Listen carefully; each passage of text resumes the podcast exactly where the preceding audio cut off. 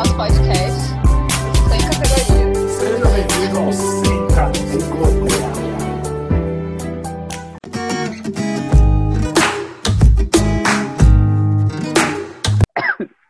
Em nome do Pai, do Filho e do Espírito Santo. Amém. Senhor, nós queremos consagrar a Ti as nossas vidas, consagrar o nosso serviço e a nossa evangelização, pela intercessão da Virgem Maria. Ave Maria, cheia de graça, o Senhor é convosco.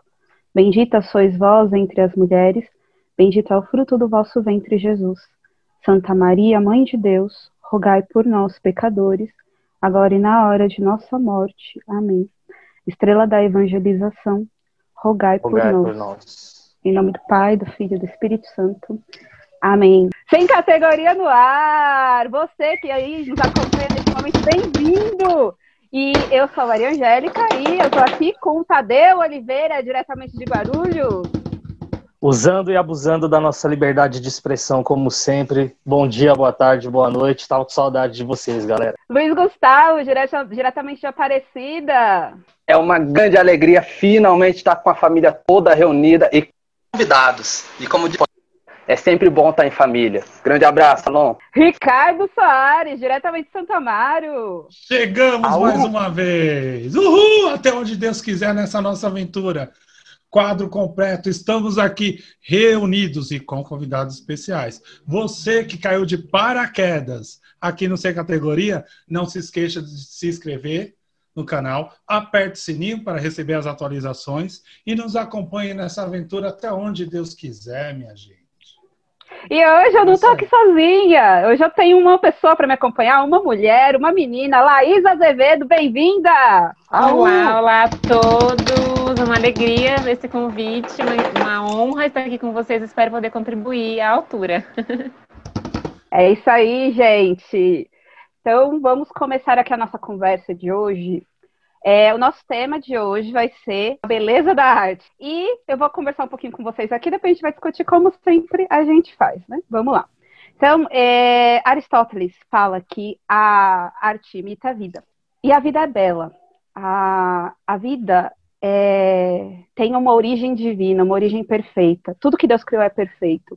E Deus é a beleza. E a arte é, transparece essa beleza. Jesus Cristo evangelizava pela arte, quer ver? O que, que são as parábolas? Parábolas são histórias. História é arte. Então, Jesus Cristo evangelizava com a arte também. É, João Paulo II diz que a beleza é a chave do mistério e apelo ao transcendente. É convite a saborear a vida e a sonhar o futuro. Por isso, a beleza das coisas criadas não podem saciar e suscita aquela misteriosa saudade de Deus que um enamorado do belo, como Santo Agostinho, soube interpretar com expressões incomparáveis. Tarde vos amei, ó beleza tão antiga e tão nova. Tarde vos amei.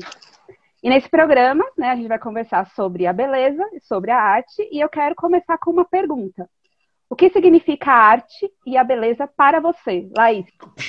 Já queima a roupa, é assim mesmo. Nossa! Bem-vindo ao time. Bem-vindo ao time. Bom, a beleza, para mim, ela é um pouco disso que você já comentou, que o Papa João Paulo II fala, né?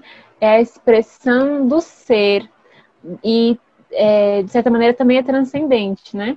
Não, não é só a dimensão estética, porque muitas vezes quando a gente fala de beleza, corre esse risco de, de sempre associar uma estética, passa por ela também, porque o nosso corpo, ele é, é onde se realiza, né, a vontade de Deus, então passa pelo corpo, mas não se limita a ele. Então, a beleza para mim é esse transcendente e que é reflexo também de uma verdade e de do que é bom, né? E a arte, é, de certa maneira, também essa linguagem e essa forma de se expressar que o ser humano tem, que é um dom dado por Deus, né? A arte que é, a, eu posso dizer que é a linguagem da alma. É isso. Tadeu? Ah, eu, eu vim trazer aqui. Nós, nós vamos entrar numa briga já, já, daqui a pouco, vocês vão ver aqui comigo. Mas a, a arte beleza, né? Poxa, quem, que maior artista, artista do que o próprio Deus, né? Que criou todo esse mundo, né? Criou com detalhes, criou é, pensado. É, não tem como eu, eu, eu pensar num artista maior do que ele. E aí, a, a, arte né, desenvolvida pela humanidade ela só tem como refletir a criação, aquilo que é criado. É, a gente vai até é, entrar no, no, no, no, que é abstrato e tudo, mas isso tudo é, reflete o que está dentro do ser humano. E a criação é a coisa mais bela que tem. O, o próprio artista, quando terminou, viu que era muito bom. Né? E corroborando o que você falava, o Platão diz um negócio que eu achei muito interessante. Né? A beleza é a única ideia que, que resplandece no mundo. Direta ou indiretamente, isso praticamente carimba que a criação é a maior obra, obra artística da história, é a maior obra artística existente. O máximo que a gente consegue fazer é reproduzir o que já está nela. Né? Mas a, a, a criação, que é a obra mais bela, né? E Platão vai dizer que a única ideia que resplandece, o um mundo que brilha, que, e, que, que chama a atenção dos olhos, né? eu, eu acho que é justamente isso, esse reflexo da criação. É, não tem como falar de beleza se não olhar para a criação. Né? E a arte ela reproduz essa beleza daquilo que é criado. Né? Já o meu amigo das antigas, Immanuel Kant, né, ele vai dizer uma outra coisa interessante. Afirma que o belo é aquilo que agrada universalmente, ainda que não se possa justificá-lo intelectualmente. É, ele dá uma relativizada. Ele diz que o belo é aquilo que agrada universalmente, ainda que não se possa justificá-lo intelectualmente. Ou seja, é, se para mim é bonito, então aquilo é bonito, independente da, da, compreensão do outro, da visão do outro, ou se aquilo realmente é bonito. É, e eu penso, eu penso de uma forma mais parecida com o que vai dizer Santo Agostinho. Né? Ele traz uma pergunta para gente. Ah, o que me agrada? Me agrada porque é belo ou é belo porque me agrada? Né? Ele traz essa pergunta para justamente contrapor isso. Apesar de serem de tempos bem distantes, a pergunta dele vem antes, né? já respondendo. Me agrada porque é belo. Então, é, a, gente dá, a gente pode se firmar de que a beleza ela está estabelecida na criação. Vou colocar isso como fala minha, não dá para fugir disso. A criação é bela e ponto. É, quando você estava falando, eu me lembrei do, do Michelangelo, do Moisés de Michelangelo, quando ele termina, a obra fica tão perfeita que ele bate o martelo e fala, né? Parla! Porque a arte imita a vida e como a gente falou, né? Deus criou o homem é, e viu que era muito bom. Então, a sua imagem e semelhança, Deus é perfeito. E tudo que vem dessa obra perfeita que Deus fez é belo também, né? Ricardo?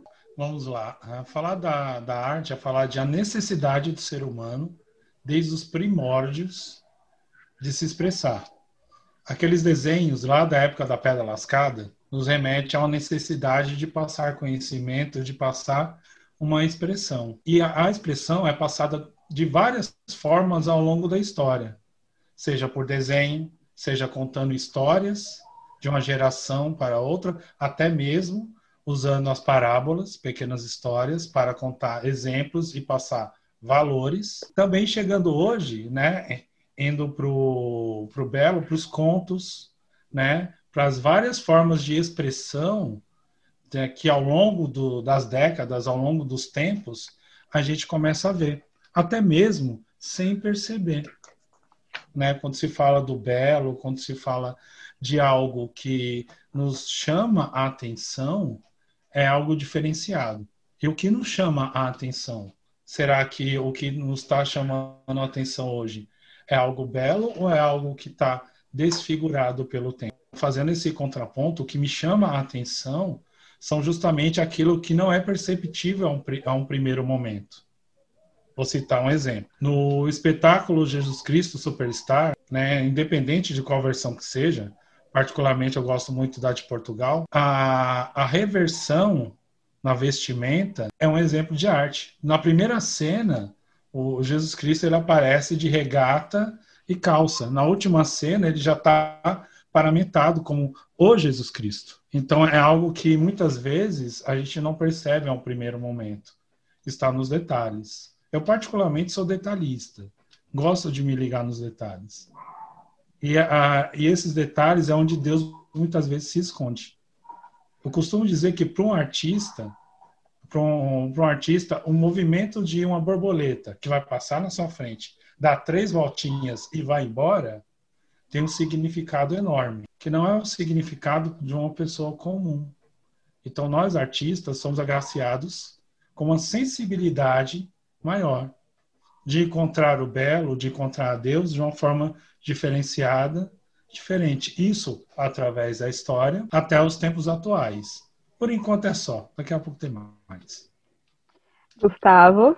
Então vamos lá, né? É, Para mim, fora tudo que já foram falando, a arte também quando tem Deus centro, né? Tira esse Deus do centro, você tira essa beleza que é o Deus, que fica naturalmente desfigurado. E quando perde a sua essência, perde a sua beleza, não ser mais arte, né? Por isso que eu sou uma pessoa clássica, né? Inclusive as artes clássicas, né? Mais expressadas, assim, as mais...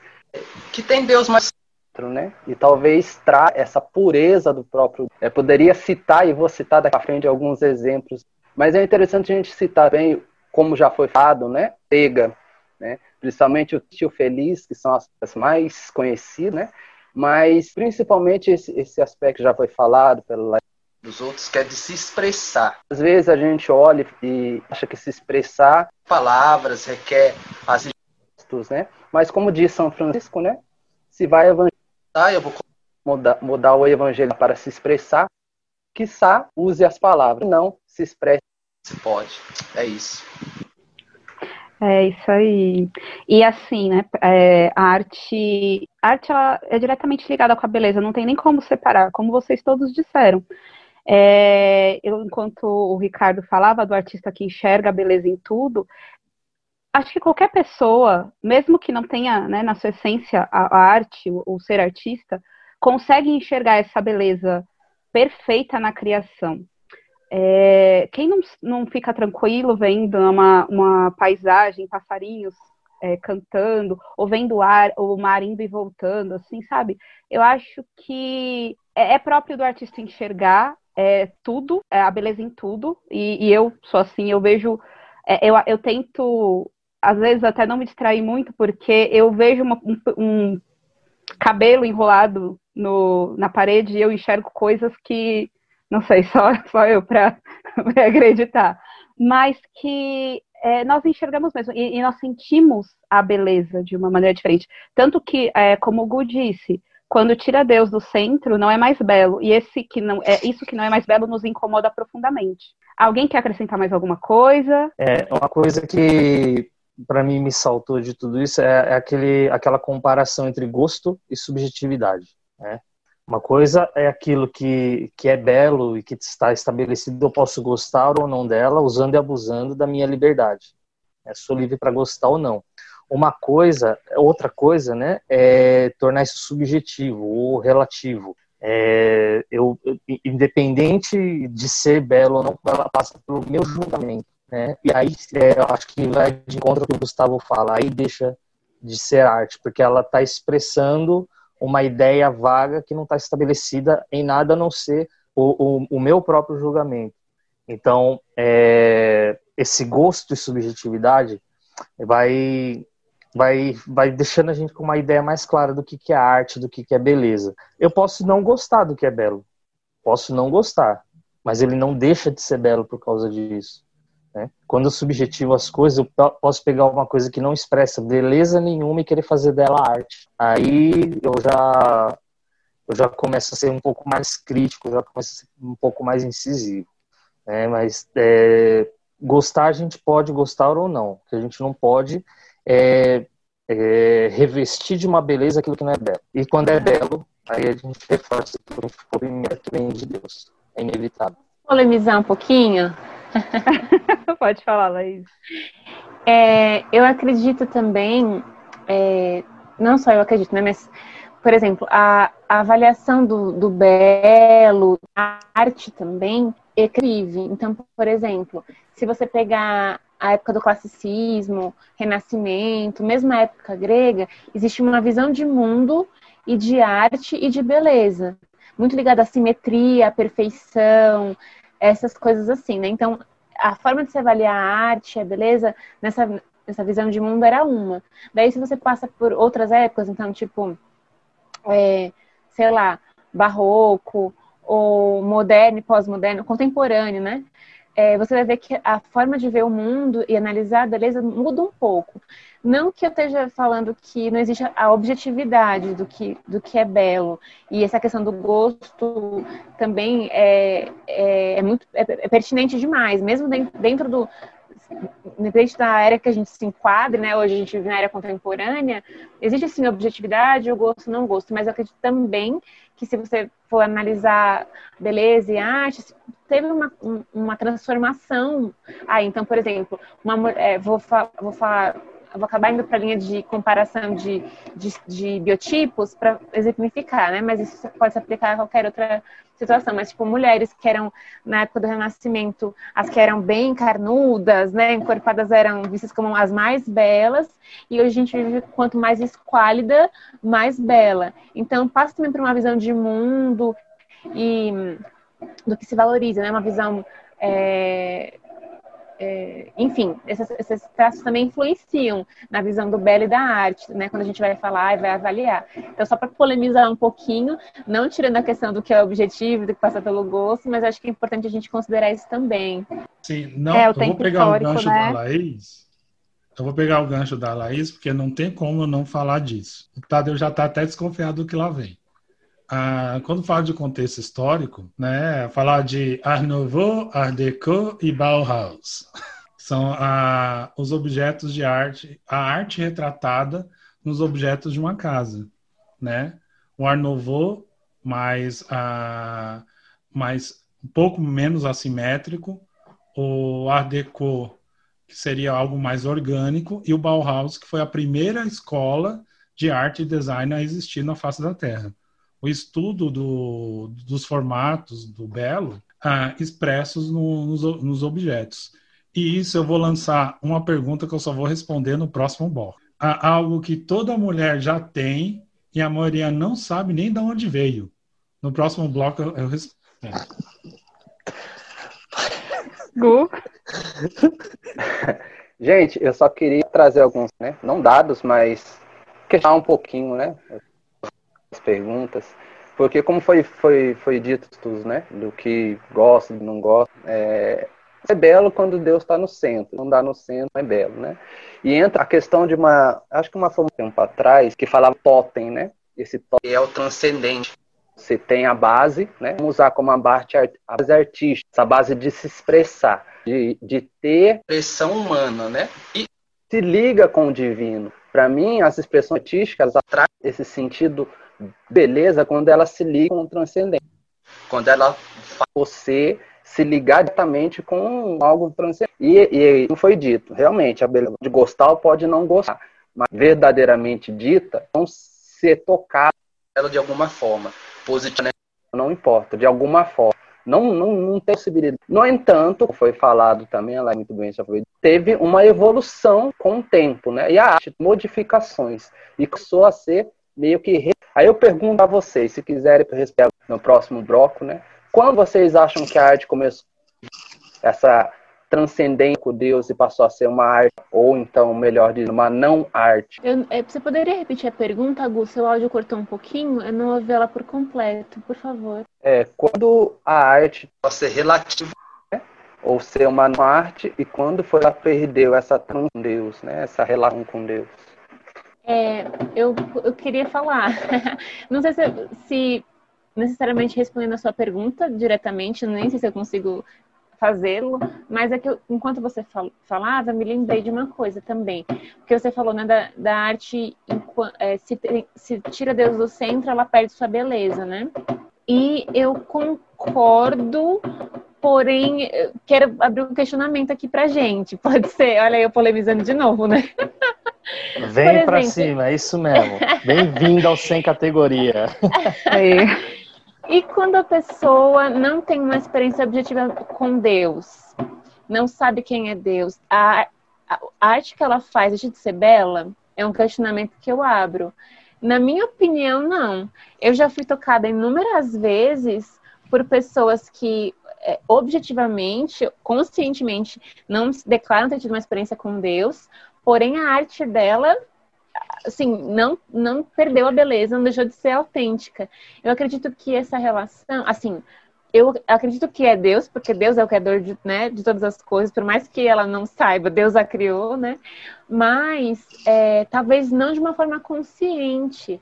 Eu acredito que quanto mais perto da originalidade, da verdade dela, é, aí a, existe a, a, beleza. Não necessariamente é, com Deus, e aqui eu coloco aspas, sabe? Não sei se eu consigo me fazer entender. Mas às vezes a pessoa não liga necessariamente, a, não uma arte cristã, não uma arte católica, mas se ela faz aquilo com a verdade do ser dela, ali a, a beleza, assim. E aí, é, tentando responder um pouco do, do que você falou, Gu, se é que eu, se eu consigo, eu acho que essa arte meio que perdeu essa objetividade, ou se tornou relativa, também nessa evolução da humanidade, que as ideologias tomaram conta, né? Então, o que, é, tudo ficou relativo. E aí a arte entra nesse balaio, assim, né? E, em que, é, às vezes, um ferro retorcido, eu vou colocar ele na galeria e vai valer dólares por conta de um conceito que antigamente você falava, putz, não, isso aqui não é belo, não é belo, não é, não representa nada. Mas aí eu ponho um questionamento, se a pessoa colocou a verdade dela ali, será que não existe uma, uma beleza que habita? Enfim, joguei eu quero vocês. responder. Eu quero falar. Porque é exatamente isso que você disse. A, aquela pessoa que não tem uma experiência com Deus, quando faz arte, não é belo? E eu me lembro de um seminário que a gente participou há um tempo, e, e ele falava justamente da beleza é, que habita o, o, interior de cada ser humano. E, e, uma pregação uma antiga que a gente teve também com, da Emir, falando que dentro, no interior de todo homem, é todo ser humano, todo homem deseja ver a face de Deus. Então Deus habita dentro de todo ser humano, independente da pessoa, se a pessoa conhece a Deus ou não. Se ela faz, na verdade, na verdade de, dela, né, no, na essência que ela tem dentro de si, ela transmite a beleza, a verdadeira beleza, né, no caso. E nós conseguimos contemplar, como você disse, às vezes a gente assiste uma peça de uma pessoa que nem sabe quem é Deus, e, e a gente se emociona e se sente tocado, e muitas vezes a gente leva isso para oração. Tantas músicas que eu escuto que não tem nada a ver, o, o cantor, o compositor não tem nada a ver com a igreja, não tem nada, nem, nem quer falar de Deus, mas me leva para Deus, porque é, é, esse tipo de beleza, é a beleza que habita o, o, o mais profundo do ser humano, que está lá e não tem como tirar. E quando a pessoa se deixa é, levar por essa verdade, se deixa conduzir por essa verdade, na hora de transmitir a sua arte, ela vai sempre transmitir a, a beleza, porque está na essência de todo ser humano. Deus está na essência de todo ser humano. Então, eu acho assim, né? Indo nessa, nessa sua linha de pensamento, é, eu penso da mesma maneira. E eu já tive experiências é, fortíssimas com, com a arte secular. Eu consumo a arte secular profundamente da coisa, mas é, eu acho que é, quando a gente fala do conceito de que Deus é a beleza e a arte é, a transmitir, é transmitir o belo e o belo é Deus, não necessariamente quem transmite precisa conhecer a Deus. É, é um mistério. É esse mistério. É esse mistério de desejar o, o céu que toda, todo ser humano carrega dentro de si. A gente sempre quer algo mais, a gente sempre quer algo melhor. E às vezes a gente não sabe dar nome para isso. E isso é desejar o eterno, desejar o mais belo de todos. Por isso que a gente põe para fora coisas tão belas. Né? Acho que é isso. Alguém mais? É, eu também vejo dessa forma, mas a questão às vezes vai até para uma coisa mais simples, né? O homem foi, foi criado por Deus, né? A partir do momento que ele foi criado, o DNA, na sua essência, o sentido está Deus. Então, tem essa experiência concreta com Deus, toda a beleza que, e toda a pureza que tem o coração está raizado a isso, né? O DNA da beleza, o DNA da verdade. E a partir daí ele começa a se expressar com essa verdade, né? Começa a, a trazer para todo esse sentido que é e o que acontece? Dizendo, né? Às vezes as ideologias vão trazendo a deformação, mas essa deformação, mais deformada que seja, que seja, ela não consegue deformar Deus, né? Pode trazer, como, pegando o exemplo aqui da né, esses ferros é, distorcidos, se ele trouxe a pureza, se ele trouxe a verdade, uma, ou se ele vai saber julgar, olhar e dizer, bonito, isso aqui não é belo, isso aqui não tem. Se ele trouxe umas coisas, coxa de retalho ali, série de ideologias, uma série de pensamentos, uma série de linhas que fala de Deus, né? Se isso como a sua verdade, o Deus que tá dele vai falar, isso daqui não, não condiz com a beleza pura, santa, com a beleza sacra, com a beleza propriamente dita, né? Isso daqui é uma coisa feia, uma não né? E a partir daí ela consegue fazer um pré-julgamento simples de dizer se é belo ou se não é belo. Né? Ter esse olhar se necessita, sim, acima de tudo, você, transparência primeiramente com você e ter um sentido vida e um sentido que é o próprio Deus. É isso. O que a gente vai discutir é o sagrado na arte. E, assim, eu fiz uma pesquisa bem basiquinha, porque vocês sabem que eu não gosto muito de pesquisar os temas, assim, é para mim é mais descontraído. Mas eu fui muito também no, na minha formação acadêmica. E é, os teólogos, é, para os teólogos, o belo surge como uma possibilidade para o meio e para o conhecimento de Deus. É, a gente já falou que a arte é a expressão de Deus é, e é o caminho para ele também. E é, a arte como um serviço do sagrado. A gente vê isso na história, né? A gente vê a, a arte é, expressando a, é, fatos históricos da religião, qualquer religião. Então a gente consegue ver é, tem lá a, a pintura da Capela Sistina da criação, mas a gente também tem uma expressão de arte da crença indiana da criação do mundo, que também é uma expressão de arte. A gente tem vários é, é, meios é, de comunicar a, a, as ideias através da arte, né? E eu quero falar, é, citar um pouco a expressão, as expressões é, iconográficas, porque antes não existiam é, imagens, como a gente conhece hoje. Eles pintavam. E é uma expressão muito antiga, muito antiga, que vem do Oriente e que hoje a gente conhece, a gente tem na comunidade católica Shalom, nós usamos muitos ícones. E nós entendemos essa expressão de que o ícone nos leva para Deus, é uma janela da, da eternidade. Então, assim, né, depois desse resuminho aqui, eu queria conversar com vocês e perguntar é, o que vocês acham da expressão da arte no sagrado hoje. Mas já, sim, logo na arte, tá bom. Lá vai. Bom, se for falar da, da arte sagrada, vou colocar um pouco da, do meu métier, que é a cultura geek, cultura pop, né? Um pouco de cultura pop. Ele, a arte do que sagrado... orgulho! Ô, oh, menino! Ô, oh, menino! A Angélica pegou a referência.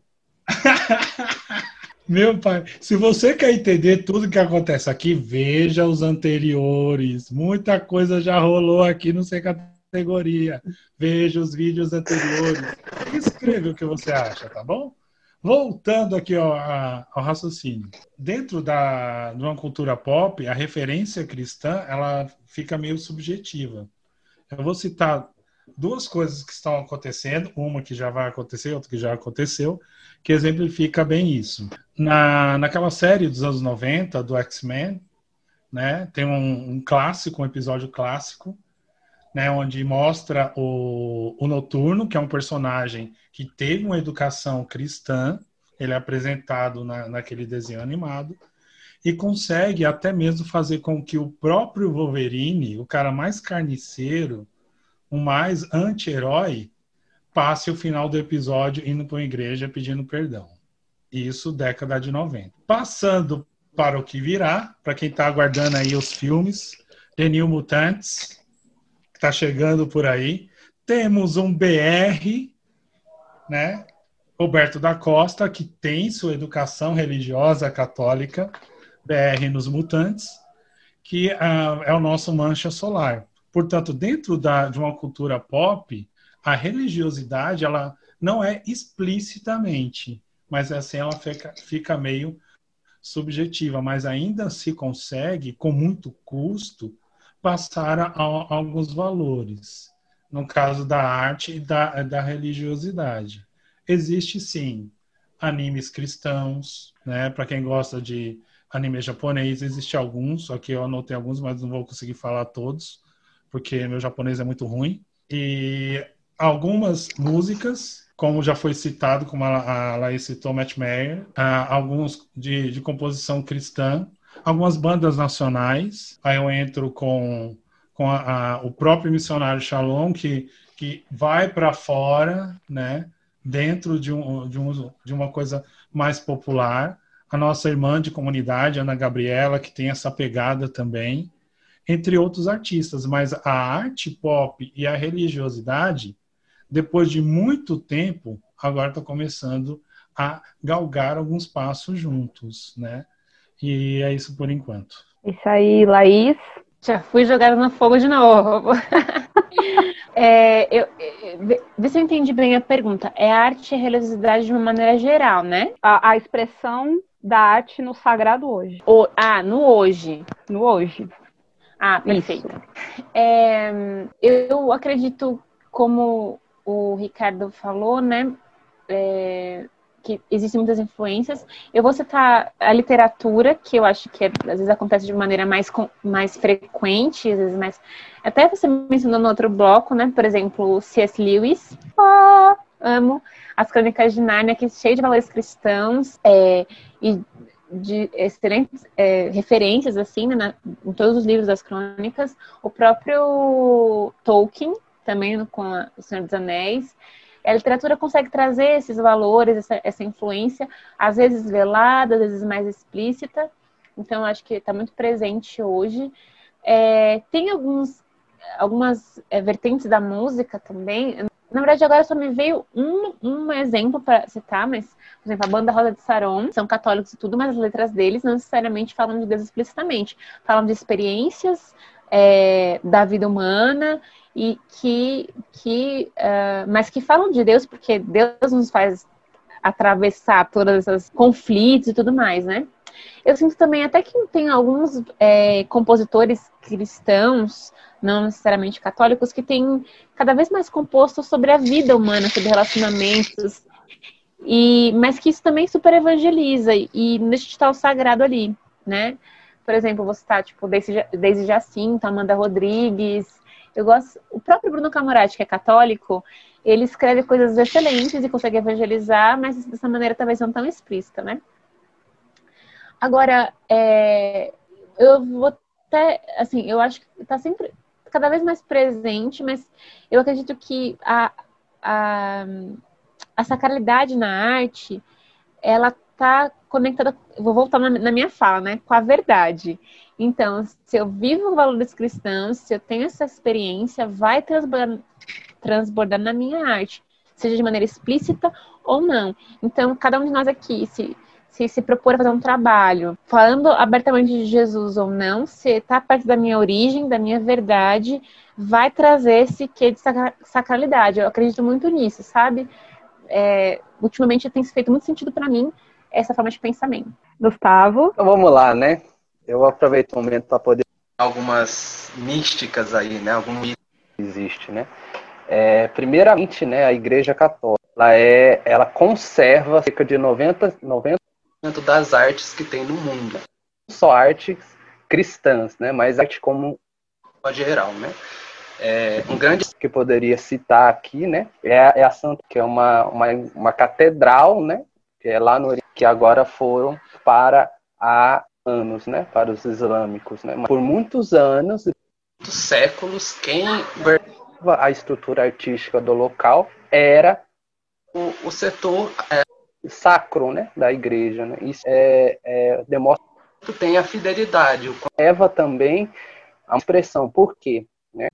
É, Pio, ele, ele dizia que se tem conservar porque é conservar a memória da humanidade. A memória da humanidade é conservar o próprio Deus. Né?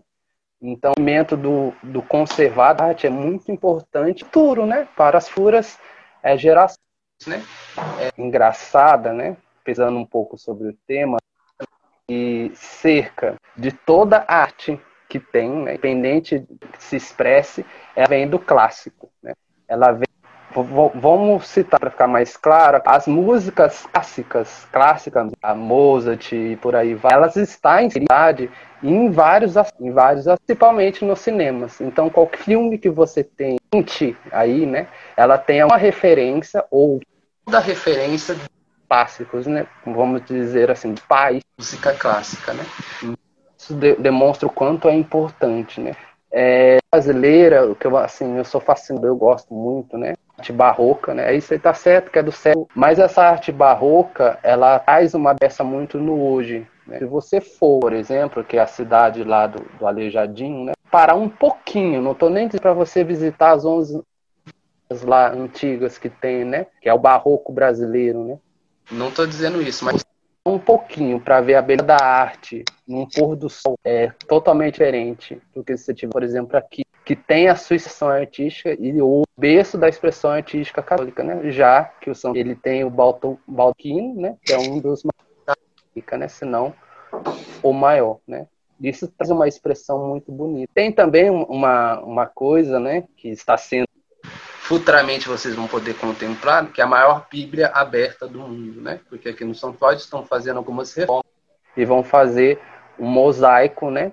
Algumas eu, eu cito tudo isso para dizer que o sagrado na arte é catequizar, é falar e expressar o próprio Deus, né? Então a arte sacra nossa, é esse olhar, né? Ela tem a necessidade de se expressar e de catequizar, né? De levar a ciência, né?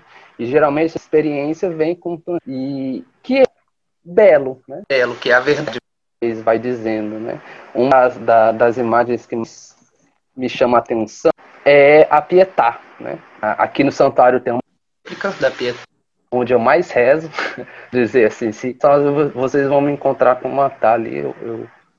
uma imagem que me leva muito não só pelo olhar de, de Maria com Jesus, mas o mãe contemplando a missão do seu filho. Né? Isso, para mim, é, é, é, crucial, né? É, é, muito, assim, só mesmo de essa relação que eu tenho mesmo com a minha mãe, com a minha família, né? De plá, né? Eu acho isso muito bonito, eu acho isso belo. Cadê eu? Pô, Gustavo, é... quando você citou a Pietá, né? Eu estava preparado, assim, né? Para falar, né? É... E aí já vou começar por, por ela mesmo. Muito, para quem conhece essa escultura, é, é, muito bonito como o Mel Gibson conseguiu é, dirigir né, essa cena e reproduzir né, no cinema. E aí eu acompanho o relator aí, é, a, a expressão de arte é, sacra atual, ela deve muito também ao clássico. A gente não, não chegaria, né, não, poder, não, não teria assim para onde olhar, né? Dizer, é, é possível fazer arte sacra, né? é, para mim é uma imagem muito bonita. Né? É, quando eu vejo no filme, para mim é, me remete à escultura. É fantástico. É, mas falando de, de arte sacra hoje, eu, o Ricardo foi falando dos animes e eu, eu logo me lembrei é, do, dos Cavaleiros do Zodíaco, dos personagens católicos que estão lá, que todo mundo pensa que é só o yoga, mas para quem acompanha a saga, sempre que mostra a Shun-Rei rezando, sempre dizem, ela está rezando para seu Deus. Né? E, é sem, e sempre usam essa expressão rezando. Puxa, nossa, é, é, é fantástico. Assim, eu sou apaixonado por, por pelas cenas da Shun-Rei rezando. Passa mó pano pro pobre do Shiryu. Salvou Mas... ele da umas três vezes, ó. Ah, acompanhe. Recomendo Cavaleiros do Zodíaco antecipando o Jabá. É, mas eu vejo uma coisa muito curiosa, assim. É, parece que hoje existe um movimento de Deus para extrair do artista a essência de Deus que está nele. É, tem uma música que ela tá, tá há alguns anos aí já, já rodando. Cara, e uma frase dessa música diz tanto para mim, né? Porque um joelho ralado dói bem menos que um coração partido. E quantas vezes eu usei isso para me, me, me retomar no meu caminho de oração? É, pô, é, é arte sacra? Não, não, eu coloco uma interrogação aí, né? É, é, mas me, me, me faz ter esse, ter esse, olhar, nesse movimento de Deus querendo extrair a sua voz por meios que talvez a gente não esperasse que ele fosse falar. Talvez seria muito, muito conveniente a gente contemplar Deus falando através da nossa arte. Mas é preciso também é, sensibilizar o coração e o olhar para poder contemplar Deus falando em tudo. Né? E aí a gente volta lá no que a gente falou no começo, né, de que às vezes o, o homem não tem consciência do que está produzindo, mas que, que Deus sim pode né, se expressar através dele. E programas anteriores, eu vou, vou recitar né, é, essa, esse, esse, essa fala que eu tive, mas de uma música da banda LS Jack. Cantora Kel Smith, música Era Uma Vez. É o trecho que você falou. Obrigado, cara. Obrigado.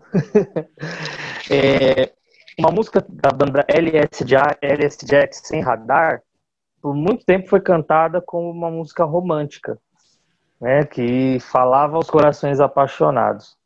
E num festival de música ao vivo na Bahia, é, Marcos Mena foi falar, né, foi introduzir a sua, foi fazer a introdução dessa música que havia, e ele disse: essa música eu fiz para um grande amigo meu que eu estava com muita saudade, um cara chamado Deus. E aí a gente percebe que ele não tinha uma declaração de amor, mas tinha um desejo do homem de se comunicar com o sagrado.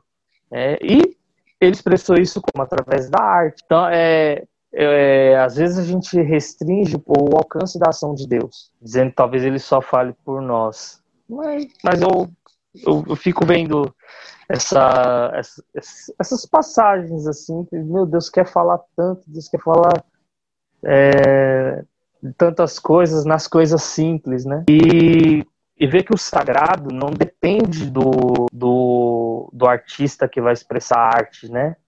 O sagrado é, é ele de Deus, e Deus tem o poder de sacralizar aquilo que aos nossos olhos, ao nosso julgamento, talvez não fosse sagrado. Né? Então, é, eu vejo que a sacralização da arte é mais uma iniciativa de Deus do que do artista produzir algo que remeta a Deus.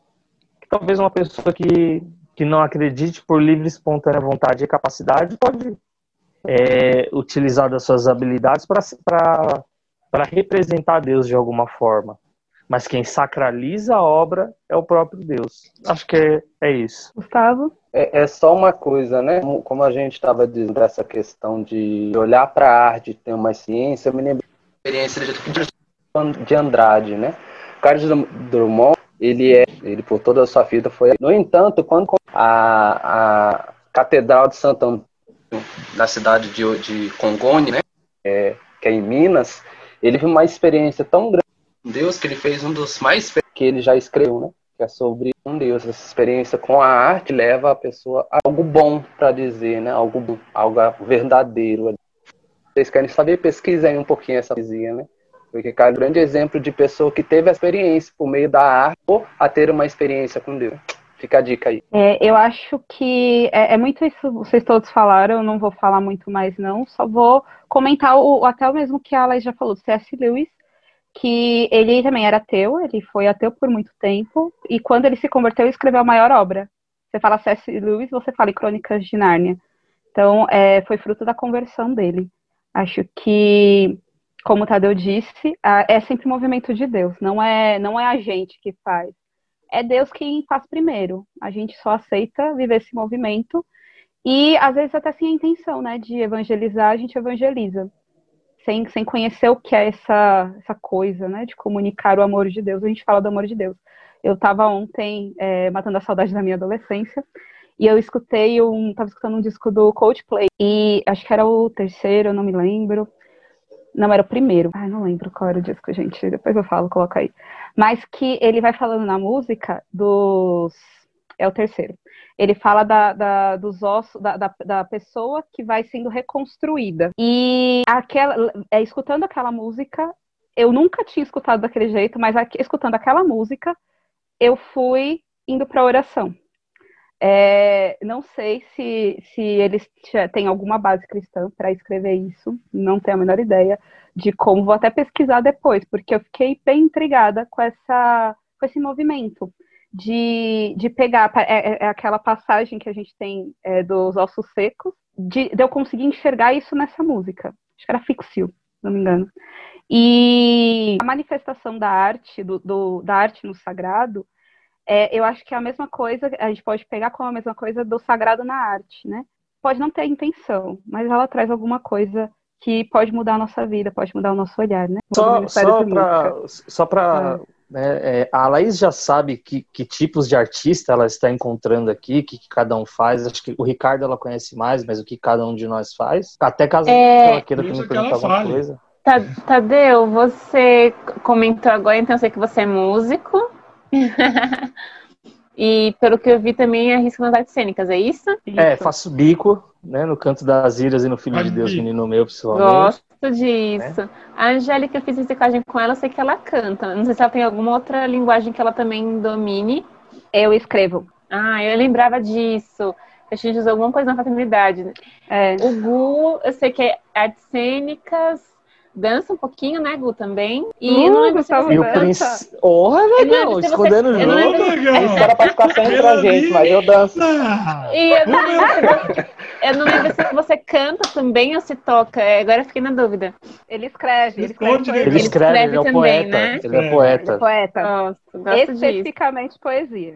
Hum, que legal, adoro. É a, a Eu- arte mais exata que existe. Que legal. Eu- E, e não sei se você percebeu também, Laís, eu, eu faço humor também, tá? Ca- Caso. Assim, não, Não, tem muita graça. é que vai eu não- dó. Tá? A gente é Eu não sabia se era. Eu não sabia se era de maneira profissional ou se era só sua personalidade mesmo, que era brincalhona. Não, se ele ganhasse dinheiro com isso, tava bom ainda, né? Mas nem isso. Arrasou. Pô, Tiago, como bancar não, porque eu faço, hein? eu faço só por amor, Pô, não faço por dinheiro. aí. Uhul, Gosto nós disso. E o Ricardo também é multifacetário, né? Tipo, é, canta também, né? Arrisca cantar, atua super bem, dança quando Deus pede, né, Ricardo? E agora mais uma que eu tô descobrindo. Qual que é? Locução. Hum, uso da voz, muito bom. Eu, eu não sei se, é, se eu falei também, mas tipo assim, é, né, eu consigo as linguagens né, cantadas, sabe, interpretar aquela coisa toda. É, eu queria muito a habilidade de escrever, eu tenho tentado desenvolver, mas não é minha praia ainda. e desenho, assim, mas só tipo aquelas coisas bem simplesinhas, assim. Mas eu gosto muito. Se você tiver ideias para roteiros, se você tiver ideia para roteiro, pode me procurar, que aí você tem a ideia e eu escrevo, entendeu? Ah, Olha o network que aí, legal, gente! porque assim, Porra! era a minha, era minha maior dificuldade, sabe, Angélica? Porque, tipo, precisava de roteiro e, tipo, não, não é uma coisa que é, é minha, assim. Tô desenvolvendo agora, mas, tipo, é bem difícil, é um processo. Uhum. Não, mas é, eu acho que é interessante, porque você tem a visão toda profissional da, da, da arte, das artes cênicas, então é construir uma, uma cena com alguém que conhece é muito mais fácil do que eu tentar. Ai, E eu, eu, eu, eu já escrevi algumas sketches. Só que, assim, bem naquela.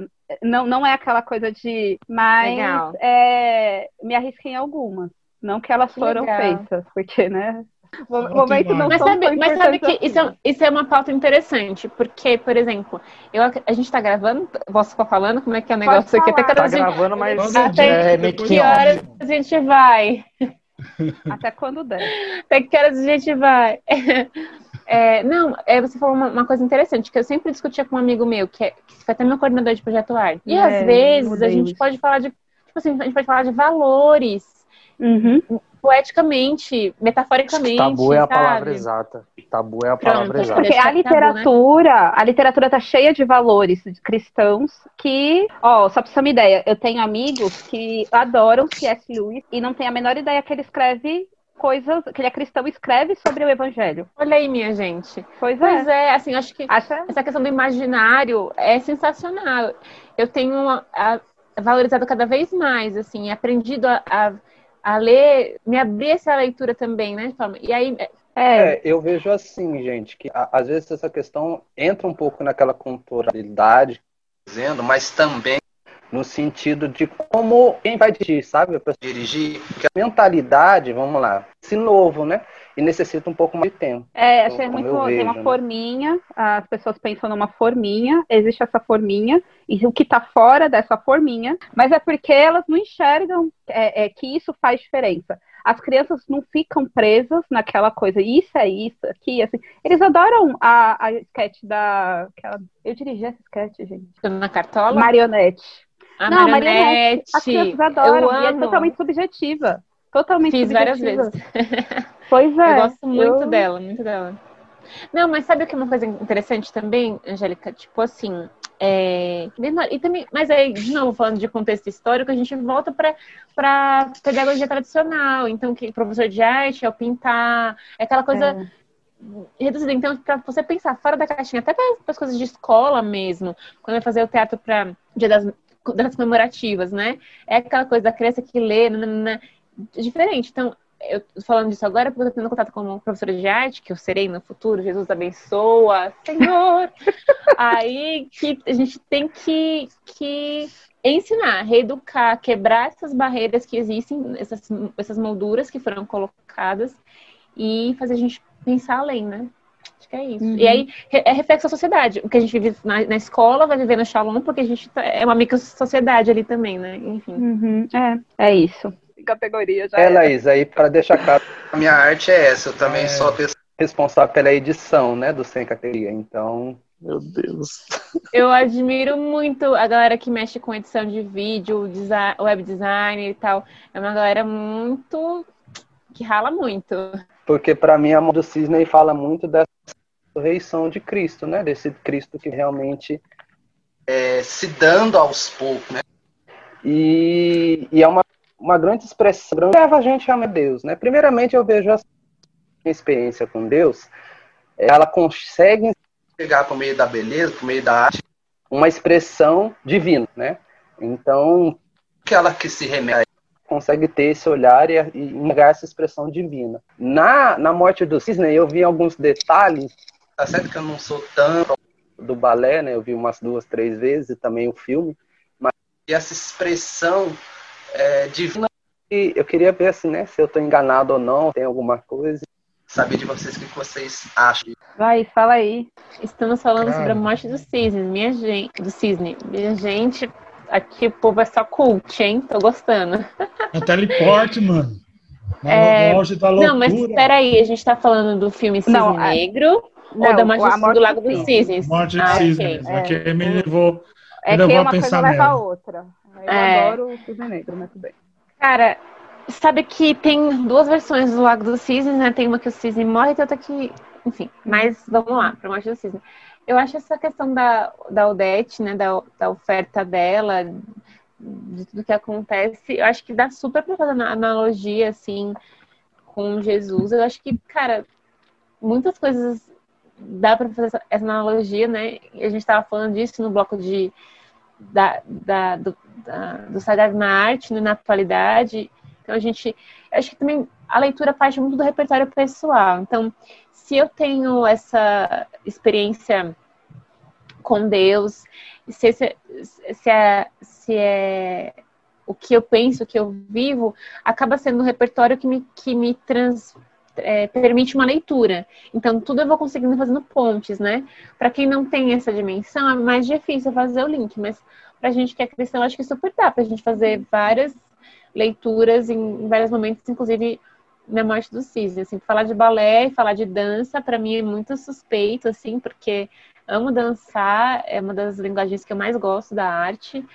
É, eu acho que tem muito a ver também com teologia do corpo, porque, né, não é um movimento que a gente faça na nossa alma que não afete nosso corpo e vice-versa, nem um movimento do corpo que não afete nossa alma, né? Então isso é muito louco. Mas acho que é isso, assim, acho que dá sim para fazer essa leitura é, metafórica de oferta, de, de, de, generosidade e tudo mais, mas também parte de um repertório pessoal nosso que nos leva a ler assim, e que a dança é demais, minha gente. é, eu acho, eu concordo com isso que a Laís falou, que quando a gente tem uma experiência, a gente passa a enxergar o mundo de uma maneira diferente. E, e a gente consegue enxergar em várias, várias expressões artísticas é, mensagens, coisas que a gente vive, experiências que, que a gente teve com, com Deus, com a misericórdia de Deus, a ressignificação do ser mulher. É, eu estava assistindo ontem um filme com a minha mãe, que a gente assistiu já várias, várias vezes, porque nós somos dessas, né? A gente assiste filme um monte de vezes. E a gente estava assistindo, eu falei, nossa, tá vendo aí que tá, ela tá ressignificando o ser mulher dela? E a minha parou e falou assim, é verdade. Porque, e uma obra que não tem nada a ver com, com a igreja, eu tenho certeza disso, mas que porque eu tenho isso, porque eu vivo isso, essa é, eu, eu, enxergo o mundo de uma maneira diferente por causa por, pelo meu ser artista e pela minha experiência com Deus. Então, a gente consegue ressignificar muitas coisas. Então, eu concordo com o que a Laís disse. Qual foi o filme? Eu fiquei curiosa agora. Muito bem acompanhada. Legal. É legal, é legal. Alguém mais quer acrescentar alguma coisa? Não, eu só queria deixar uma conta para vocês, que a gente é artista, né? E, e eu queria perguntar para vocês como assumir essa missão. Assumir mesmo no, no sentido, não só de testemunho, assumir no sentido de viver. Como assumir essa missão? Quem quer responder? Posso começar? Laís? Eu acho que, é, eu acredito, né, Gu, que é, vo- volta um pouco no que a gente conversou.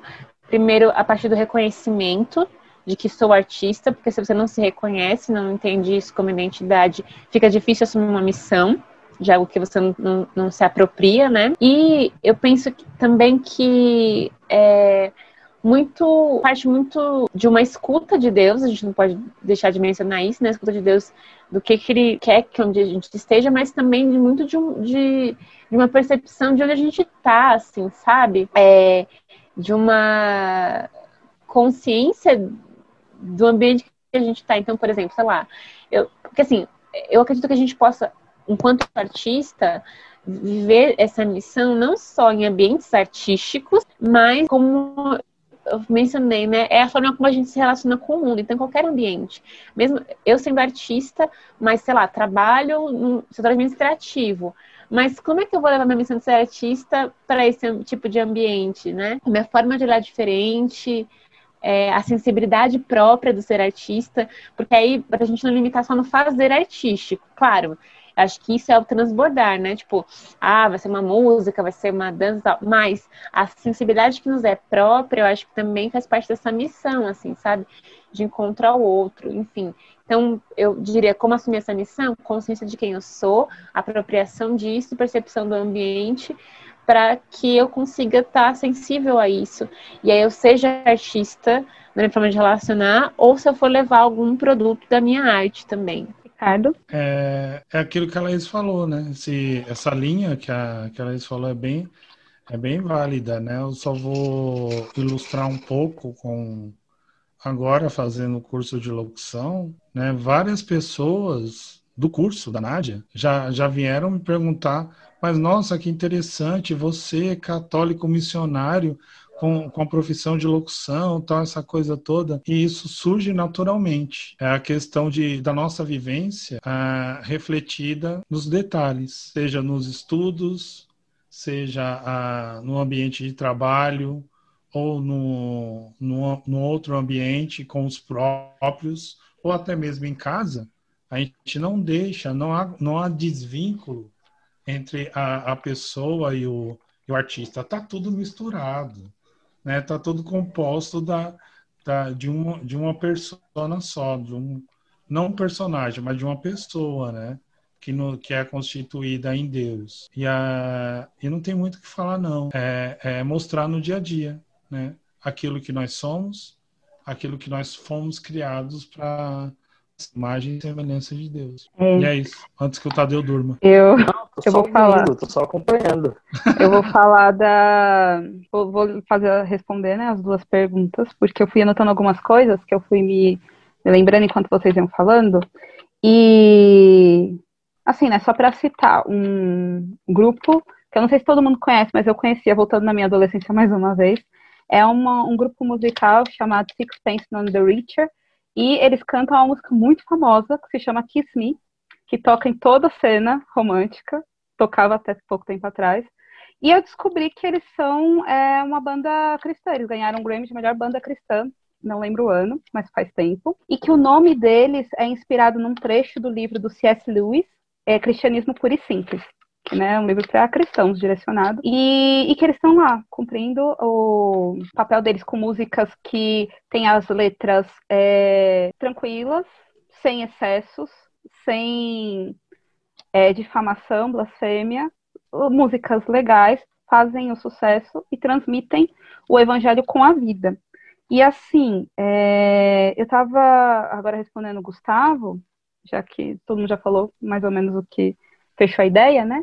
Mas respondendo o Gustavo, eu me lembrava de, uma, de um congresso de artes que a Ziza pregou pra gente, e ela falou assim, que eu como artista, Eu preciso é, transmitir a beleza sempre, mesmo quando eu não estou bem. Então, eu preciso acordar e passar uma maquiagem. Eu não posso sair de qualquer jeito na rua.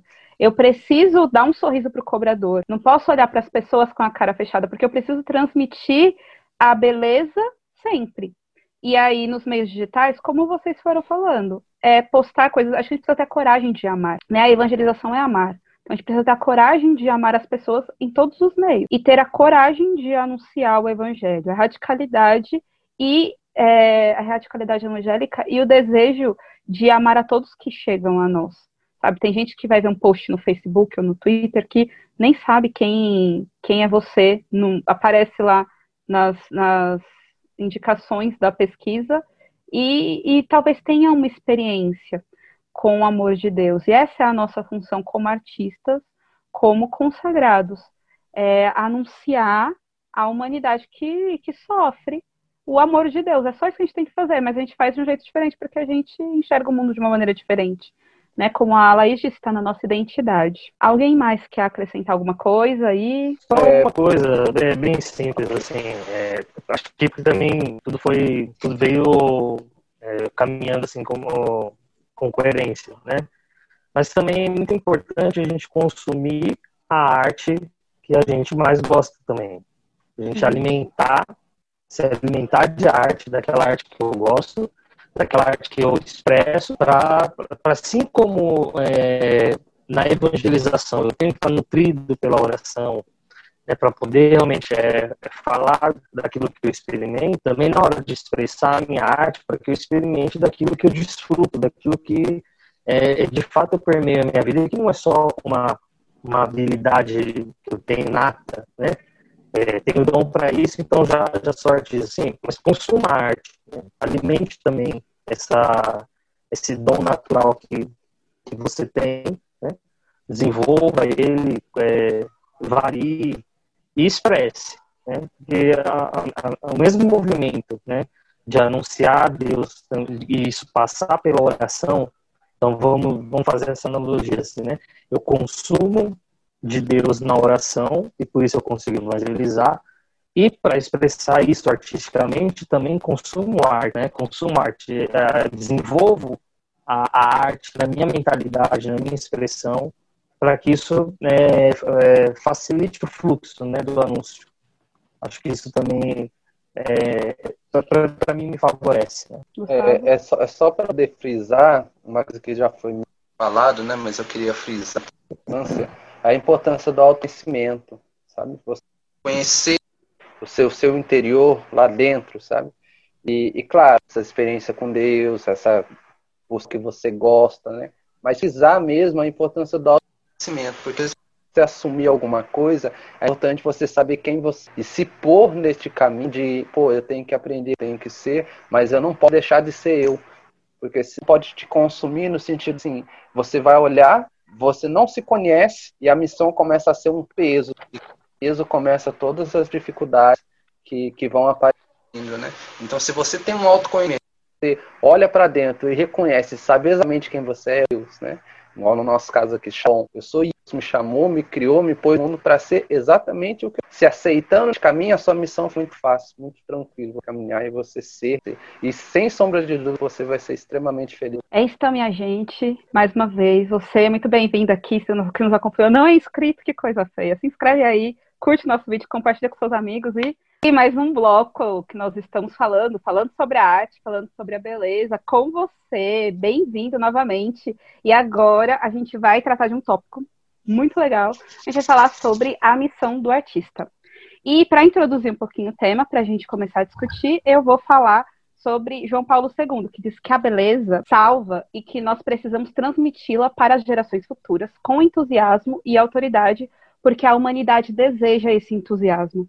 Então, nós precisamos transmitir com entusiasmo, porque a humanidade deseja esse, esse entusiasmo. Lembra que a gente estava falando lá atrás disso? Falou lá uns, uns blocos para trás, vai lá, assiste se você não assistiu os outros. E a gente estava falando sobre Deus que habita é, dentro, no, no é, o mais profundo do, de todos os homens, de todo ser humano, e que o desejo, o nosso desejo, o maior desejo é conhecer esse Deus que está em nós. É, então, né, o Papa João Paulo II nos ensina a transmitir com entusiasmo, aquele entusiasmo que a humanidade anseia. É, e pegando esse gancho, assim, eu quero falar de muitos artistas que assumiram essa missão de evangelizar com a arte, na arte, fora da igreja, no meio secular. E eu estava, é, enquanto eu estava vendo sobre esse tema, eu li uma matéria que falava justamente de Jim Caviezel, que acho que é o artista católico de Hollywood mais conhecido no mundo, e que ele falava de quando ele acolheu a missão de, de evangelizar. Ele era adolescente, estava no final da adolescência e ele estava rezando e Deus pediu para ele que ele fosse artista, que ele fosse um ator de Hollywood. É... Ele assumiu e aí a gente vê a, a, o testemunho que ele é, né? Não só na, nas, nas produções que ele trabalha, mas nas escolhas que ele faz e como ele aceita, como ele é, é, exerce o, o, o papel do artista, do ator, do pai, esposo, do filho de Deus. É uma coisa interessante que assim eu aqui, né, na minha a louca da casa, estava pensando que é, Hollywood é um bairro que fica na cidade de Los Angeles. Los Angeles significa os anjos. E holy é, não é o significado de holy, de Hollywood, mas a gente, no sonoro, a gente consegue remeter ao holy, que é sagrado. Então a gente pode pensar que Hollywood é a cidade sagrada que está na, na cidade habitada por anjos. Quando a gente pega esse link, assim, bem louco que eu fiz, porque, né, criativa, é, eu queria conversar com vocês, perguntar como a gente pode transmitir a beleza mais pura, que é Deus, a, a, a uma humanidade tão ferida. Cadê? Poxa, é, eu vou pedir que vocês é, olhem o que eu vou que eu vou colocar com o meu olhar, escutem com os meus ouvidos, imaginem um pouco com a minha imaginação, né? Mas como levar essa beleza né, de Deus através da arte, né? Essa missão do artista. Eu vou contar como eu fui alcançado. Eu fui alcançado pela música católica, mas não é a música católica que a gente vai ver tocada numa missa. Vou ser bem, bem direto, eu fui alcançado pelo heavy metal católico. Foi o heavy metal católico que me trouxe de volta para a igreja. E foi era, era, muito louco. Eu lembro da, da, da, primeira banda que eu ouvi, foi o Eterna. Cara, era época eu, eu era do heavy metal, eu ouvi o Eterna, e eu ouvia como banda de heavy metal. Depois eu fui associar a, a uma banda de heavy metal católica. Então, eu, eu quero que vocês enxerguem que foi bela a experiência, porque foi uma ação de Deus através de uma linha artística. É, talvez o heavy metal não caiba em todos os ouvidos. Por isso que eu peço, eu pedi para que vocês ouvissem com os meus ouvidos e olhassem com o meu olhar. E é, aqui no Brasil a gente tem, é, a gente, como toda, como todo meio social está em processo de evolução mas a gente, há muitos anos atrás, não era familiarizado com a, com a, língua inglesa. E nos anos 80, em uma novela, foi colocada uma música da banda Stripe, pelo menos no meu conhecimento, é a primeira banda de heavy metal cristã. E essa música era tocada numa cena romântica da novela, porque ela tinha uma melodia romântica, era uma banda de heavy metal mas era uma música de cunho totalmente cristão e era de uma banda de heavy metal cristão. A Laís citou também o, o Rosa de Saron, que. Bom, o que, que eu estou querendo dizer, né? É, a coisa tem que ser extramuros, cara. A gente tem que ir onde o povo tá. É, eu vou ter que me remeter, depois de passar pelo heavy metal, a, a Chitãozinho Chororó, que o Ricardo já pegou. Disse o poeta: o artista vai onde o povo está. E nós, como artistas Não. cristãos, temos que ir até onde o povo tá. O negócio tem que ser extramuros. É, é nessa parte que eu sou humorista, Laís. nessa parte aí, todos. Tá, pegou, pegou, pegou. Mas é, é isso, né? É, a gente tem realmente que, que romper os muros, como, como a companhia de artes Shalom faz, o, o missionário Shalom faz, outros artistas fazem, né? Romper o, os limites, né? Não, não, esperar que as pessoas venham consumir a arte cristã, mas apresentar para elas, revelar e, e o anúncio de Deus é uma constante revelação, você está sempre revelando de alguma forma a Deus. Então, é, essas bandas, para mim, hoje tem o olhar que for, foram bandas que romperam os muros e foram onde o povo está. E quantos? Pô, o Ricardo vibrou quando eu falei do Eterna, tá aí, é, o, o, Ricardo é um pouco contemporâneo meu, né? E a galera que, a galera que pegou o Eterna surgindo e tudo, são poucos que não que não tiveram uma experiência. Pelo menos dos meus amigos da, da geração, eu posso citar poucos assim que, que passaram pela Eterna legal. E mas muitos, muitos tiveram fortes experiências. E aí a, a, abriu as portas para conhecer é, outras linhas musicais e outros artistas que também dentro do seu ramo estavam rompendo muros. E, e eu, eu, posso dizer que eu sou fruto dessa expressão artística que, que rompeu os muros é, de uma expressão missionária do, de um artista que é, viveu a missionariedade da, com, com a arte né? Então é, não posso não posso deixar de falar da, da missão do artista sem, sem falar desse rompimento de muros e de paradigmas também, né? Porque é, ao, ao, velho e conhecido ditado, né, que o, o diabo é o pai do rock. É o nosso Deus que tem poder de sacralizar tudo. Se isso fosse, mesmo que isso fosse verdade, Deus pode sacralizar. Acho que é isso. Que é isso, tá bom por aqui. Gustavo. É, então a gente fez um. construiu, construiu o muro, ponte, né? Que saímos aí do heavy metal, vamos para música clássica, né? É, todos sabem que acompanham é apaixonado por música clássica, certo? Então, é, uma das maiores desejos que eu tenho é de encontrar o dedo e perguntar para ele aonde foi que como colocar a ode e alegria e terminar com uma explosão, né? Porque a ode e alegria é todo um hino paz para te dizendo, né? E, e acaba com uma explosão. Então, é esse processo é, para mim é ser muito engante, né? Mas vamos lá, eu queria aqui, né? É, para não fugir muito e seguir a linha da música, o brado, né? O Thiago Brado também é um grande exemplo de música. E não só música, mas também mídia, né? Trabalha nas mídias de áudio, né? Assim como a gente fica nos acompanha também. No YouTube e é um dos Thiago maiores Brado, canais que tem, né? Posição, live, né? É, é, é, um grande exemplo, assim, também de, de pessoas que dão o testemunho, né? Porque ele traz essa linha mais pop, essa linha mais humana mesmo de contando, né? Mas sem deixar essa deucidência, né? Essa transcendência que traz da música. Os dois bons exemplos que a Angélica já, já falou lá de, né? Que eu queria citar é uma. Eu não vou conseguir pronunciar o, o sobrenome, o, meu, o sobrenome dele, por meu inglês negativo, então como, né? Mas é o rapaz, ele, um dos Transformers, né? Um do, dos atores Transformers.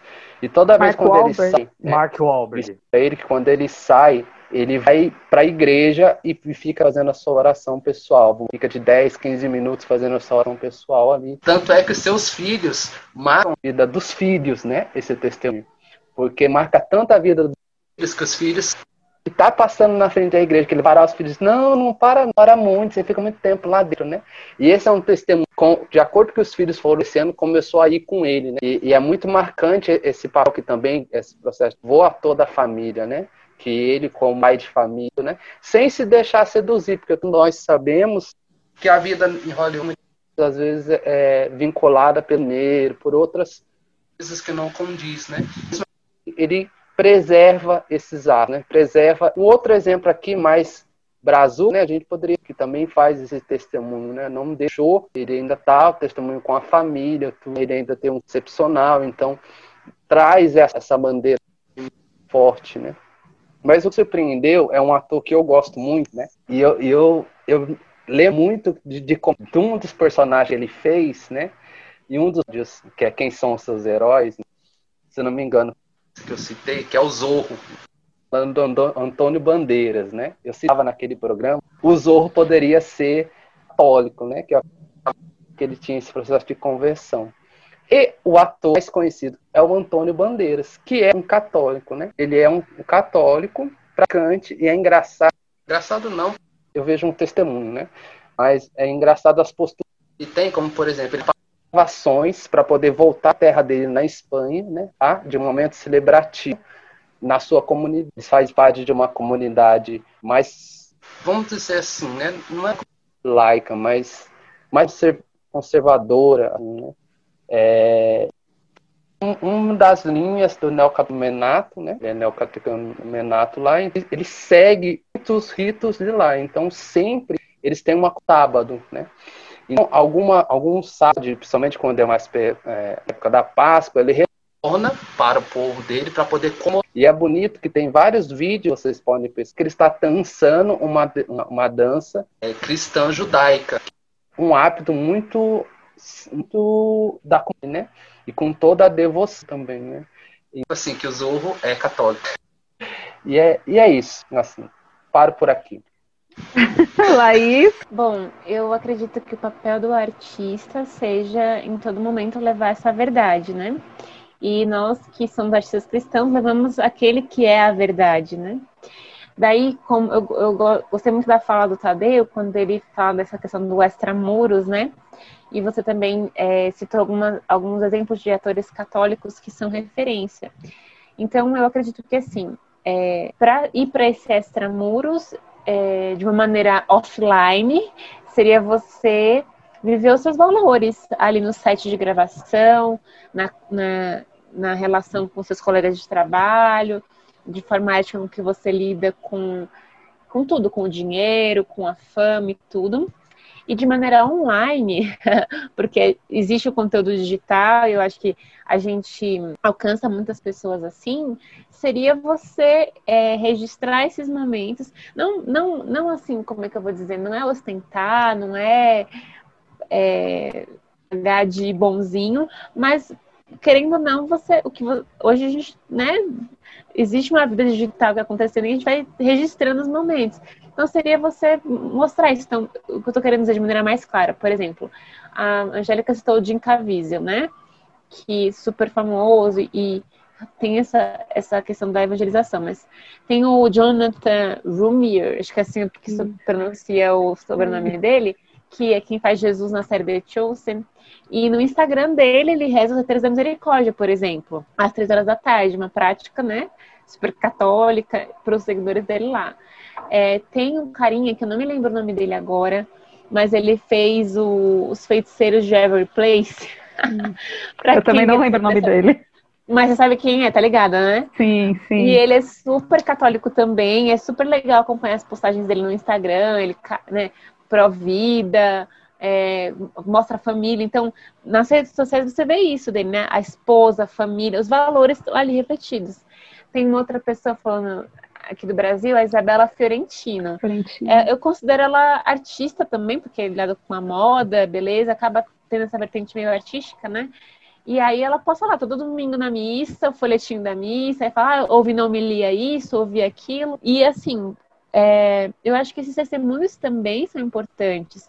Que é você ver, poxa, uma, uma, uma, pessoa super bem sucedida, que eu sou fã ou que admiro o trabalho, e tem uma espiritualidade, vive aquilo.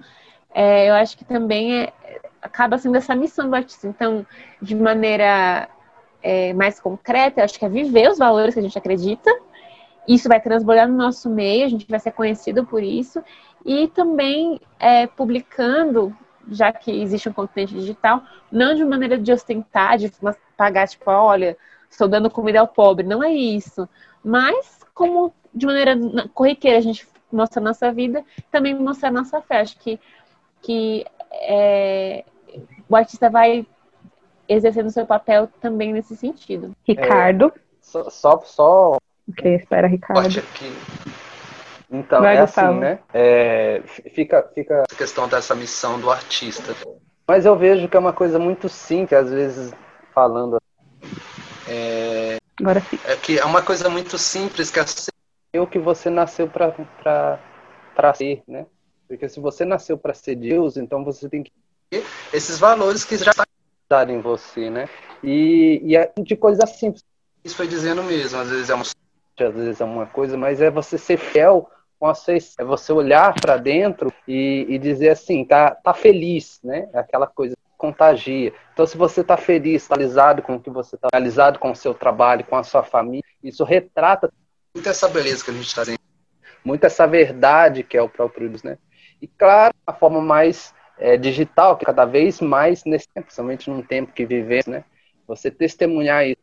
Se você testemunha uma verdadeira, você consegue tocar uma pessoa se questionar, nossa, por que isso? O que, que ele tem de diferente? Onde é, alcança essa felicidade que eu ainda não consegui?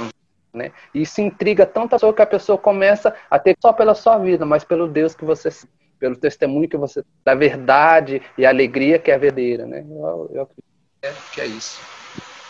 Ricardo? Bom, poderia começar citando a irmã Cristina, né? A ousadia da irmã Cristina, né? O, o choque, né? Aquela aquele assombro que ela causou, né? E, e transportar para a vivência da pessoa, é aquilo que já foi falado, é a vivência dos valores do dia a dia, né? Enquanto vocês falavam, vinha muito na, na memória, né? Um, um vínculo que eu particularmente que estou começando a caminhar ainda por essa vertente, já já é um desejo do coração, né? Fazer dublagens de filmes católicos. E eu andei revendo alguns filmes né? Tipo Marcelino Pão e Vinho, tá? O, o próprio é, contemporâneo de Santa Teresa d'Ávila, né? São João da Cruz, e sempre são dublados na versão brasileira pelas mesmas pessoas. Você vê três, quatro personagens dublados com a mesma voz, né? E, e, a, e um desejo que a, a, a, arte ela, ela tem esse poder de tocar ah, no mais profundo do ser humano, né? E, e o que eu posso deixar aqui é, é ousem, ou como o Tadeu falou, o artista vai onde o povo está. Então vamos nos, como artistas, né, dentro da, de cada um com a sua área, com aquilo que vamos ser ousados, vamos espalhar esse amor, seja pela música, né, como contemporâneo do do Tadeu, geração rock and roll, Cristo Atividade Eterna, estamos aí. Ah, Pastor. É nós, filho. E seja na arte dramática, com os atores, seja o Made in BR, com os testemunhos do, da família do Mion, tantos outros que virão, e também por aquilo que não é muito visto, porque a profissão de, de dublador, ele empresta a voz não para ele, mas para um personagem já existente, né? E revendo né, esses filmes, com, já com o desejo de redublá-los, né, buscar essa, essa vertente. Aonde vai? Por onde nós vamos? Né, e de deixar essa mensagem geral que não paramos. Se Deus nos impulsiona através da nossa arte a mostrar a face dele naquilo que é a, o reflexo dele, que é o belo, que é o próprio Deus, o maior dos artistas, quem somos nós para impedi-lo? Então, a mensagem que eu quero deixar para você, que está aí nos vendo, para você que nos acompanha aí no Facebook, nas redes sociais, nas plataformas de podcast, é ouse, tenha coragem, peça para Deus a coragem de primeiro mostrar aquilo que você é, a sua essência como artista, como pessoa, como cristã ou cristão, e também de ser ousado bloco e você que nos acompanha já sabe que a gente agora vai fazer um momento de né, fechar todo o nosso assunto e a gente vai fazer as indicações para você, conhecer aquilo que a gente conhece e né, ficar um pouco mais cult igual a gente. Então, gente, eu quero só fechar aqui né, do que foi falado, é, mas eu, eu acho que o que fica da, da, do nosso tema, que é a beleza da arte, é que a, a arte vem do nosso coração. Não, não tem como a gente falar de algo, é, tocar o coração do outro, se não toca primeiro o nosso. Então, é, fechando tudo do que a gente falou, para mim é isso. Eu preciso deixar que a arte toque o meu coração para tocar o coração dos outros. Eu preciso ter uma experiência com Deus para essa experiência ser transmitida para os outros. É a mesma coisa. A arte é uma expressão do belo e o belo precisa tocar o meu coração. Eu preciso estar com um rosto legal, daquele sorriso, né? É, é, mesmo que eu esteja quebrado por dentro, isso também vai me ajudar a reconstruir. Acho que todo mundo sabe que o artista é um pouco melancólico demais da conta. Mas faz parte também da nossa maneira de lidar com as coisas. A gente sofre e aí depois a gente continua vivendo. Então, é isso. Se você se percebe artista depois do que a gente falou, procura a, alguma, algum meio de, de desenvolver, porque é, faz parte do nosso ser. Se a gente não vive tudo o que tem para viver em nós, a gente acaba vivendo meio que pela metade. Então é isso. É, vou fazer minha indicação também, aí depois vou deixar livre vocês vão falando, mas eu quero indicar um filme que se chama Agonia e Êxtase. É um filme de 1965 e vai contar a história da pintura da Capela Sistina. É muito legal. Você que não gosta de filmes antigos, tem um pouquinho de paciência, porque ele é, faz uma, uma leitura muito interessante da, do, do, artista na, com a igreja. E outro que eu quero indicar é a carta do Papa João Paulo II aos artistas. A gente falou muito dela por aqui. É uma, é uma carta de envio mesmo para, para, para o artista e para quem quer conhecer, quer saber o que é arte no mundo e na igreja. Mas é, o Papa João Paulo II era artista, então ele escrevia poesia, ele escrevia peças de teatro, atuava, cantava. Então, é, a, a, delicadeza com que ele trata o artista e, e, a mensagem que ele nos deixa é muito, é muito legal. É, Laís, pode falar aí e, e dar suas indicações. Eu queria é, agradecer, primeiramente, a, ao convite de vocês, por meio do Ricardo, para participar dessa, desse programa, desse bate-papo. Eu estou muito feliz em poder ter podido contribuir, espero que sim, né? Foi muito gostoso ouvir também opiniões é, que convergiram ou, ou, divergiram, mas foi muito legal. É, eu acho que ficou legal de hoje aqui, assim, essa, essa busca da verdade que transmite arte, como a Angélica colocou, né? E para nós cristãos, de uma maneira pessoal, nós temos uma experiência com aquele que é a verdade.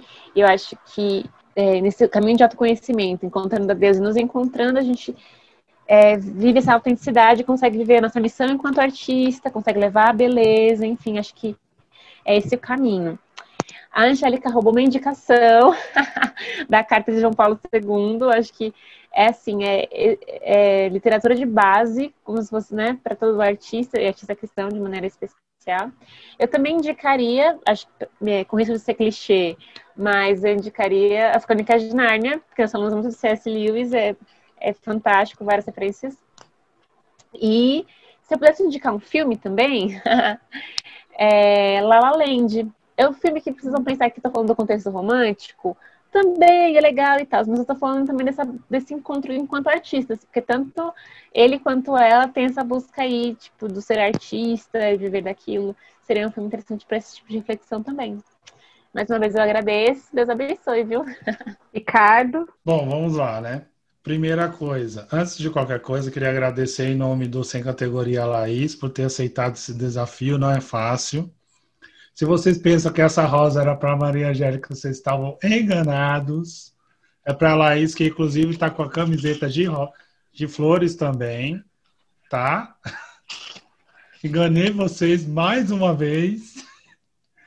Vocês que acompanham essa categoria desde os primórdios sabem o significado desta rosa. Fica aí a nossa homenagem, a nossa gratidão. Eu preciso saber o significado da rosa. Não, não, desculpa, não acompanhamos desde sempre. Vai não é assistir, vai. Indica ah, Qual é o episódio? Qual é o episódio? Maratona.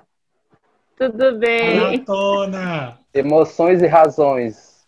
Emoções ah, e razões. Por aí, emoções ah, e razões. Entregou. Queria fazer a indicação, quero fazer a indicação se você tiver aqui em São Paulo ou se você puder visitar virtualmente, né, o Museu de Arte Sacra, aqui de São Paulo, né, que tem, tem as primeiras imagens que vieram para o Brasil, as primeiras, então, indicação cultural, e também a indicação de um filme que é que me, me transformou de, em algum sentido, né? No sentido artístico, que é o Rei do Show, né? As nuances da, da arte com a, com a vista de fazer o outro feliz. Então isso fica bem explícito no, no Rei do Show. É isso, eu não vou prolongar muito, senão vou apanhar mais tarde, tá bom? Fui. Gustavo? É, então, eu queria começar com as finais, né? Quero dizer uma boa notícia para vocês, todos os artistas, ok? Se você sabe expressar, nem da forma que seja, é um tipo de arte. E se é um tipo de arte, você é um. Se assuma e busque se reconhecer, esse autoconhecimento por meio da sua, sua arte, por meio da se expressar, também pode ser uma grande forma de se falar isso, né? Partindo pelas minhas eu quero começar com os documentários, né? que Sam falou aí do, do Museu de Arte Sacra. Vamos conhecer como ele começou. Aí você busca aí o documentário Santo Antônio Santana Galvão. Você vai entender um pouquinho como é que foi todo aquele processo no museu. É muito bom também. Né? E ele é o primeiro santo brasileiro. É, eu acho que esse deve ser o título, né? brasileiro. Né? Uma outra indicação, uma indicação mais, mais própria, né? Que eu gosto muito, né? É a greco, greco, né? As romanas aí. Eu queria indicar Gregório, né? É uma banda também faz várias interpretações. A música mais sax. Esse faz umas tonalidades muito boas, né? Eu gosto de. Então acho que vai agradar muito. Se não agradar o ouvido, com certeza vai agradar a alma. E partindo é, para livros, né? Vamos aí essa campanha, né? Por favor, leia os clássicos, né? É, dá um livro mais atual, né? Um livro assim, né? Que eu acho que vocês vão gostar muito e dessa busca, né? Dessa busca de se conhecer, busca do, do artista, né? É, o a ópera, né? Eu acho que é um livro muito bom, muito bom, né? muito bom. É, há várias outras aí, tem peça de teatro, tem filmes, né? Mas o livro em si traz uma impressão muito boa, né? É arte propriamente dita, ela foi sendo construída, né? Naquele tempo, mas também pode se adequar para o de hoje. E aí eu termino as minhas indicações. Por favor, leia os clássicos. Bom. Cadê? Gustavo voltou com a campanha dele. Mas muito obrigado também. Quero é, manifestar aqui minha gratidão pela sua disposição. Nos engrandeceu muito e esperamos a volta, viu? Fica já a dica aí. É, vamos lá, para alegrar o coração do Gustavo, eu quero indicar duas obras da música clássica. É, Missa Solenes em Ré, de Ludwig van Beethoven. É, Missa em Si menor, do Johann Sebastian Bach. Quando vocês virem o andamento da orquestra tocando, vocês vão perceber que são hinos de louvor da nossa Santa Missa, são maravilhosos. Quero recomendar a contemplação de um quadro né, é do Renascimento, né, de um grande amigo meu, Leonardo da Vinci, chama A Anunciação. Eu estava com muita dificuldade de lembrar o nome desse quadro, aí eu achei A Anunciação, uma obra belíssima desse grande amigo meu, Leonardo da Vinci. Quero recomendar o álbum Papiros, da banda Eterna, tá? Muito bom. E a música I Believe in You, da banda Striper, é, que é a música que eu citei, que foi para a novela. Mas procurem ler, procurem ver o que, que a música diz, né? traduzam aí. A música é fantástica.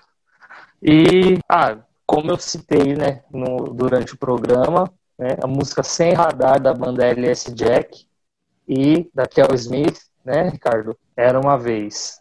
É isso, gente. Só um minuto é porque eu esqueci duas coisas. Duas Vai ser muito rápido, muito rápido. A primeira é para agradecer a Laís, dizer que estou realmente com muita saudade, que a gente não se vê. Quando passar essa pandemia, vamos tentar mais uma coisa, né? A gente já conheci faz um. Eu queria muito visitar aqui a casa da mãe, viu? Sabe que, que tem um irmão esperando, né? E a saudade coisa, daí, né? saudade. A segunda coisa é uma que eu estava esquecendo. Aqui é a Simple Orchestra. Com, né? Eles fazem interpretação de, de trilhas sonoras de então são muito bons, né? São muito bons, né? Se você gosta de anime, filme, independente do que seja, você vai encontrar todo um contado, né? Então vocês busquem aí só se orquestra músico, filmes, animes, independente do que for que você vai achar a banda, ok? Na realidade, né? Fica a dica aí. Shalom. Falo mais nada, juro.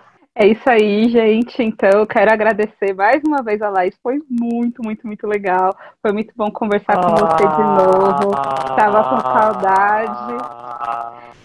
Ah, ó. Agradeço muito. Esquece, não se esquece de dar o seu joinha, de compartilhar com seus amigos. Compartilhar também que nós estamos em todos os streams de música que você conhece e que você não conhece também.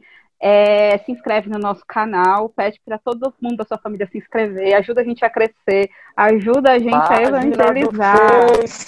Curte a nossa página do Facebook, nos siga nas nossas redes sociais, estão todas aí embaixo, você vai encontrá-la e vai estar também aqui na, na rede social dela, vai estar no nosso box de informação. E eu quero encerrar com as palavras finais do Papa João Paulo II na carta aos artistas. Ele diz o seguinte: que vossa arte contribua para a consoli- consolidação de uma beleza autêntica, como um refletor do Espírito de Deus. Transfigure a matéria, abrindo os ânimos ao sentido do eterno. Muito obrigada a você que assistiu a gente até o final. Se você assistiu até o final, escreve pudim aqui nos comentários. Muito obrigada de coração por vocês que nos, todos vocês que nos acompanham. Deus abençoe. Shalom!